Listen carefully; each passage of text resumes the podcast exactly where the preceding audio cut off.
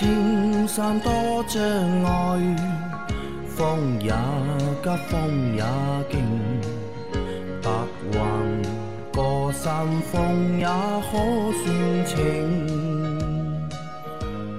莫说水中多变幻，养车修车乐趣多，开车用车没烦恼。大家好，欢迎收听老秦汽修杂谈，我是老秦。大家好，我是老秦的小工杨磊啊。我们今天的节目接着昨天继续。第一个问题，呃，老秦师傅你好，我的车电瓶亏电，打不起火，却显示胎压监测，然后搭电打起火了，开两公里，这个故障码就消了啊，这是什么情况呢？呃，电瓶电压过低，嗯那你的 ABS 系统就没办法正常工作了，嗯啊，那么就开始报这个胎压监测啊，有故障了是因为系统电压过低没办法正常工作，嗯才提示你的，并不是真的胎压有问题。啊那你搭电打起火来嗯了，其实这个 恢复这个电压的供电了问题，它就不存在了。但是为什么没有马上消失呢？因为它这个故障被记录下来了。嗯啊，你行驶了两公里，它这个所有的数据又刷新了，啊，当前是正常的，那这个故障就自己消失了，啊就是这么简单是。什么原因？就是啊这个我之前我们也说过，如果电瓶不正常的话，电压不正常，对会影响车上所有用电器的一个正常对的，不。单单是你胎压，其实各个方面它其实都会有问题的。好的啊，那再下一条，秦师傅、杨老板好，我想请教一下，一二一五年的奥迪 Q 五 EA 八八八三代发动机，九万公里出现烧机油，每三千公里需补充一升。目前十万公里去 4S 店发现油底壳漏油，更换了油底壳，但不清楚机油消耗过大是油底壳漏油还是发动机本身烧机油导致。请问三代的 EA 八八八烧机油是否普遍？呃，原因是什么？好修理吗？二，车子清洗过节气门、喷油嘴、积碳，这次四 S 店建议清洗缸内积碳，积碳情况如下图，行驶里程十万公里啊，方法是干冰清洗啊。问题，我这个积碳情况严重吗？干冰清洗是否靠谱啊？低温会损害发动机吗？三八万公里换过变速箱油，现在一档进两档的时候会发轻微的咚的声音啊，其他档位没有啊，是否正常？谢谢解答，祝节目长红。嗯，三代的 EA 八八八到底烧不烧机油，对吧？这个小伙伴的车烧机油啊，三，你漏油嘛，机油肯定要缺的嘛，对吧？啊，你漏油机油不缺吗？不不怎么可能呢，对吧？所以说你漏油，你先要解决漏油的问题，你再去观察机油会不会缺少，对吧？你不能说你在漏油机油少了，你就说是烧机油，嗯，没这种说法的嘛，对吧？你现在油底壳换了，对吧？你所以你要去观察一下，开个三千公里，对机油尺观察一下，对，看看啊机油到底是有没有缺少，充一升呢，奥迪补充一升其实正好是报警，正好报警啊。奥迪只要报警，一报警你就加一升机油是正好。嗯。所以你这个在漏油，三千公里漏掉一升也有可能的，因为 EA 八八八这个发动机，这个它那个塑料油底壳嘛，嗯，对吧？漏油的事情还是蛮多的，漏油的事情还是蛮多的。好的啊，那第二个原因啊，第二第二个问题是他的那个车子啊，清洗过那个节气门，对吧？也洗过喷油嘴了，现在十万公里，四 S 店要要帮他做那个缸内除积碳，嗯然后要帮他用那个干冰清洗的方式，嗯，那么他觉得这个东西不太靠谱，所以想来问一下，到底靠谱不靠谱？嗯、干干冰清洗缸内积碳到底靠谱不不靠谱？我们其实节目里面之前早就讲过了呃，，说过蛮多次了，对？吧？不要用干冰清洗积碳，好吧？这肯定伤发动机的。嗯啊，干冰清洗积碳器洗好了，第二天那么发动机顶掉的事情都有。嗯而且因为有很靠谱的清洗缸内积碳的方式，对的不是说这是一个唯一的操作方式，对的，对吧？因为其实已经有很成熟或者很靠谱的方式了，就没有必要去别出心裁，对吧？用一些这种看着就是不是很保险的方式，因为干冰清洗嘛，新出来的嘛，对吧？能赚到更多的钱嘛啊，，收费可能更高一点啊。收费更高嘛，人家就给你用干冰洗嘛，对吧？你就和四 S 店说，就是让他们用最传统的方式，对吧？给可能你洗那他们不愿意个鸡蛋，不愿意，应该不会。你要洗就是干冰，要么就不给你洗，真的，现在真这样真这样，啊，那你就不要在他那里洗，对吧？对的啊。还有一个第三个问题，他八万公里的时候换过变速箱油，现在是十万公里啊。那现在呢，一档进两档的时候会发出轻微的咚的一声啊，其他档位没有。他想问这正常不正常？呃，一档进两档有声音是吧？一档进两档有声音，换过变速箱油了。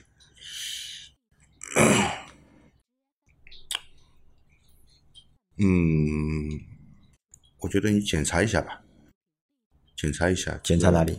这个变速箱下面有没有漏油？如果漏油油少的话，也会出现这样的问题。这个变速箱，我想一下，Q 五它几几年的那个？一五年的奥迪是吧？一五年的奥迪，这个变速箱换油，你得看一下它有没有漏油。对你得看一下，你怀疑这它这个个变速箱也漏油？它这个双离合，嗯，它这个双离合，如果它这个是湿式双离合，如果那个呃变速箱变速箱它有一个滤网啊，它那个滤网是外置式的，是有一个塑料壳的。当时换油的时候，如果啊当时换油的时候没有换这个滤网，那么到现在时间差不多了，该漏油了这个地方。如果换过滤网，只是换了里面一个纸芯，外面那个塑料壳上的密封圈没换，嗯，也会漏油。也会漏油。对，时间到了就会漏啊。还有一种换法就是要看的，有的 4S 店呢，它是给你就是连着这个塑料壳，嗯，和里面的滤芯一起换掉的，那那是不会有问题的。那如果只换一个纸滤，又没重新更换那个密封圈，因为那个密封圈其实是一个独立配件，是单独购买的。它如果没有给你更换的话，那密封圈你别看它就一个橡胶圈，还不便宜。它那个如果没更换的话，到现在一五年到现在七年，应该漏了。嗯，如果漏了油油液少的话，就会出现这样的问题。我要所以检查一下。先检查变速箱有没有漏油。对，啊好的，嗯，好，再下一条，秦师傅、杨老板，你们好，我的车是白色本田凌派，最近注意到车门处有一些剐蹭，露出了灰深灰色部分，我感觉像是最上面那层白漆下面的，估计是在停车场被旁边车的门刮到。我听别人说，如果刮到底漆下面的金属，就要及时喷漆，否则下雨天开几次，里面会慢慢锈掉。想问了一下两位，从图上看，应该没有刮到底漆吧？如果没有的话，刮层面积比较小，暂时不去喷漆，是不是可以？谢谢两位啊，祝节目越办越好。嗯，是这样的啊，这个本田的那个钣金件买来，它就是那种深灰色的，嗯，它是这个就是它的底气。嗯那你这个已经刮到底气了，还是去做一下油漆吧。已经到底漆了，对吧？对，你这个已经刮到底气了，还是去做一下油漆吧。啊，好的啊，再下一条，秦教授好，我的车二零一一款福特蒙迪欧致胜二点零 T 啊，变速箱多少升？什么型号的啊？谢谢你。变速箱油多少升啊？什么型号的？这个变速箱油五点五升还是六点五升？应该，五点五或者是六点五？嗯，好像是六点五升。好像六点五升。对，好像是应该是六点五升。二二零一一款的嘛，那个是老的嘛，对吧？那个是老的嘛。型号的话，应该还是要买原厂的变速箱油，呃对的，买原厂的变速箱油，它有福特的原厂变速箱油的，买得到的。买得到的，好的。红色的啊，那个油是红色的红。色啊。好，再下一条。两位师傅好，我想问一下，这款机油全合成的用在本田思域 1.5T 可以吗？可以用到一万公里吗？用过两次这款机油，没感觉出来哪里不好，油耗一直很稳定，谢谢上次两位老师的回答。呃，他贴了个照片的，啊，你有看到吧？本田思域啊，老金看了照片了啊，超凡实力嗯可以用，可以用，可以用。没啥问题，对吧？啊，然后再往下走，呃，秦师傅、杨老板，你们好。一九款别克昂科威开了七万多公里，只要开起来，油门和刹车踏板就感觉有震感，高速上更明显。做过动平衡，洗过节气门，洗过发动机积碳，换了左右发动机机脚垫。两月份刚做过大保养，换过火花塞和变速箱油，问题还是没有解决。请问老师还要检查哪里？祝生活愉快。嗯，车开起来，对吧？油门、踏板和刹车踏板有震感，油门、刹车踏板有震感，这个震感是是哪种震感啊？如果你就是速度越快，抖得越厉害，嗯，那还是动平衡的问题啊，嗯，对吧？说明你做动平衡的那一家没做到位，你不行换一家再去做个动平衡吧，你觉得还是动平衡的问题？对，对吧？上高速更明显嘛，嗯，对吧？有震感嘛？除了这个之外，还有可能因为轮胎动平衡不好，你整个车子都在震，嗯，速度越快震的越厉害嘛，对吧？其他有可能吗？其他嘛，你机脚垫也换了，机脚，呃，你你把发动机机脚都换了，你如果是发动机传过来的震动，嗯。你新的机脚隔震性能肯定是最好的，它就不会震了。而且如果是机脚坏掉的话，你不开停在那里它也震，嗯，对，对吧？车不动，对吧？只要发动机发动着也会震。对，呃你怀疑还是动平衡问题？对。啊，好的啊，那还要去再去做一下动平衡啊，这个也蛮累的啊，什么轮胎还要再拆下来这个不累他了，啊，不累他。嗯，对吧？只要付钱就好了呀。对，啊，再下一条，秦师傅，老杨早上好啊，请教丰田二一款荣放燃油啊，停车场车门被其他车门开门磕掉了色漆，可以不处理，用指甲油涂抹保护一下吗？不处理是不是也不会生锈呢？二，散热网高速后出现很多虫子尸体啊，四 S 店要拆中网清洗，有什么方法自己处理吗？三，高速一百四行驶三到四小时，转速表三千四千，应该没有什么问题吧？麻烦两位，谢谢了。嗯，是这样的啊，这这个磕掉了色漆，你说你用用指甲油去补的话，这只是一个暂时的办法。长期说，你就去补个油漆。嗯，现在保险公司不是都送油漆面了吗？嗯，你去做一下又不花钱，对吧？也不用进保，对吧？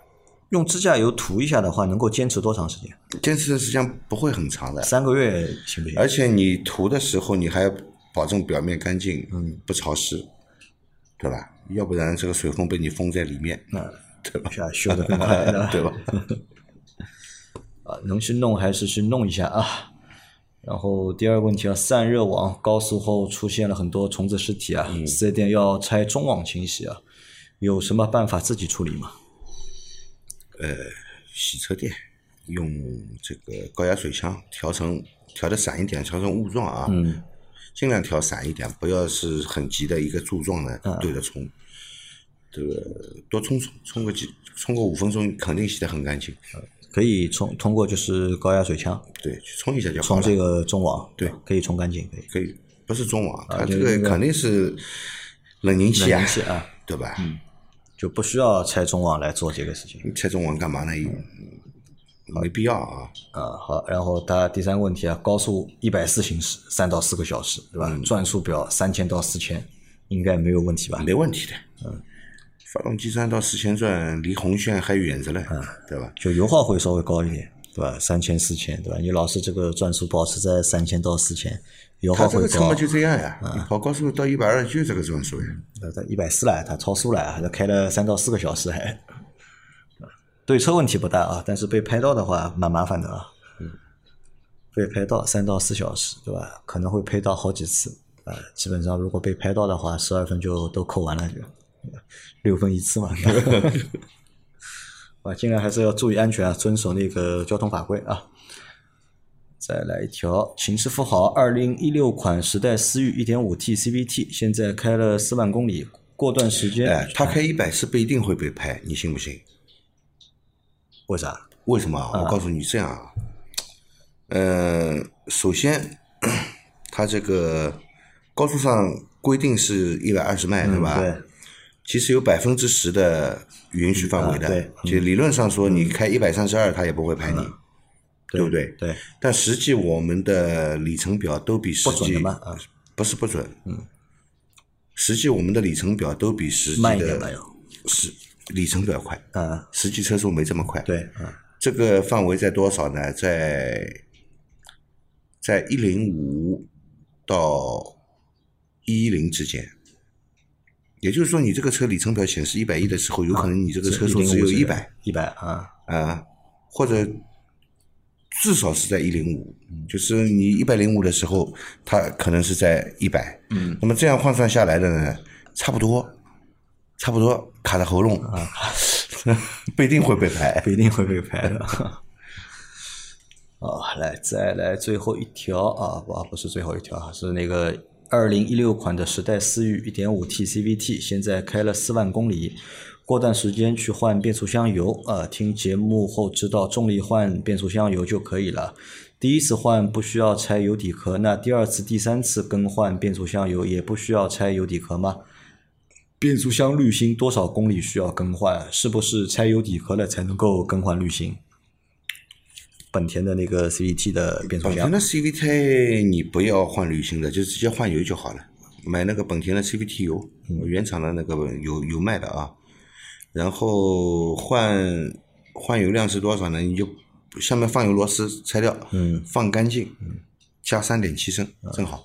它那个是没有油底壳对吧？呃，没有，没有底壳，所以也呃，不要换滤芯厉害了，这个变速箱要要拆开了要分解，啊，要拆开来。就直接重力换就 OK 了。然后它还有一，它其实有一个外置的小滤芯在油油管上面，有个外置的小滤芯。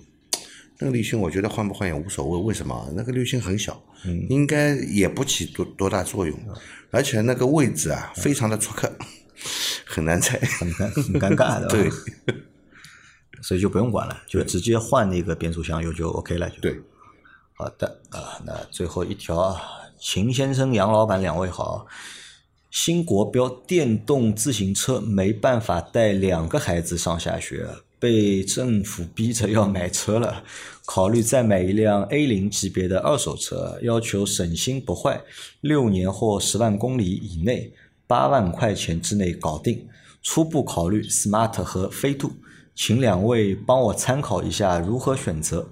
坐标杭州，没有固定车位，谢谢。嗯，那这样说啊，如果你只在 smart 和飞度里面选，啊，我觉得你就选飞度吧。选飞度，为什么？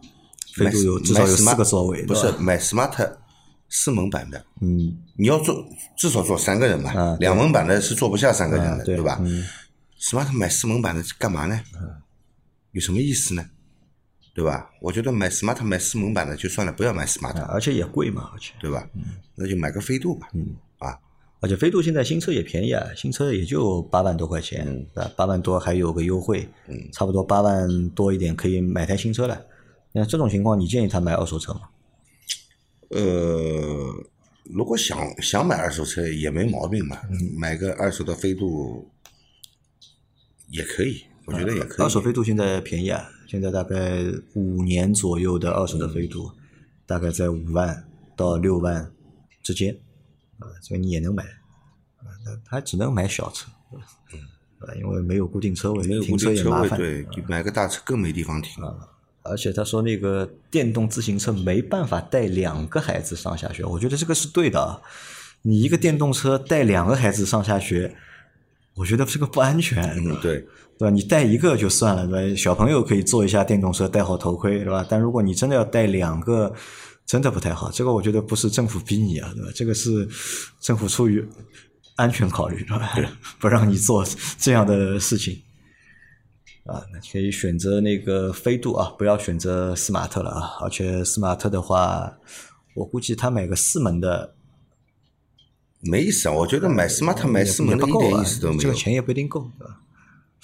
不是根本就你你买 smart，你买四门的干嘛？呃，它小嘛，它可能就是看着小，因为那个车比较小，停车比较方便，呃，哎，四门的 smart 也不算小，呃也蛮小的。啊，也不算小，对吧？好，那今天的这期节目就先到这里啊！大家有任何关于养车、用车、修车的问题，可以留言在我们节目最新一期的下方，我们会在下周的节目里面一一给大家解答。我们明天再见，拜拜。拜拜。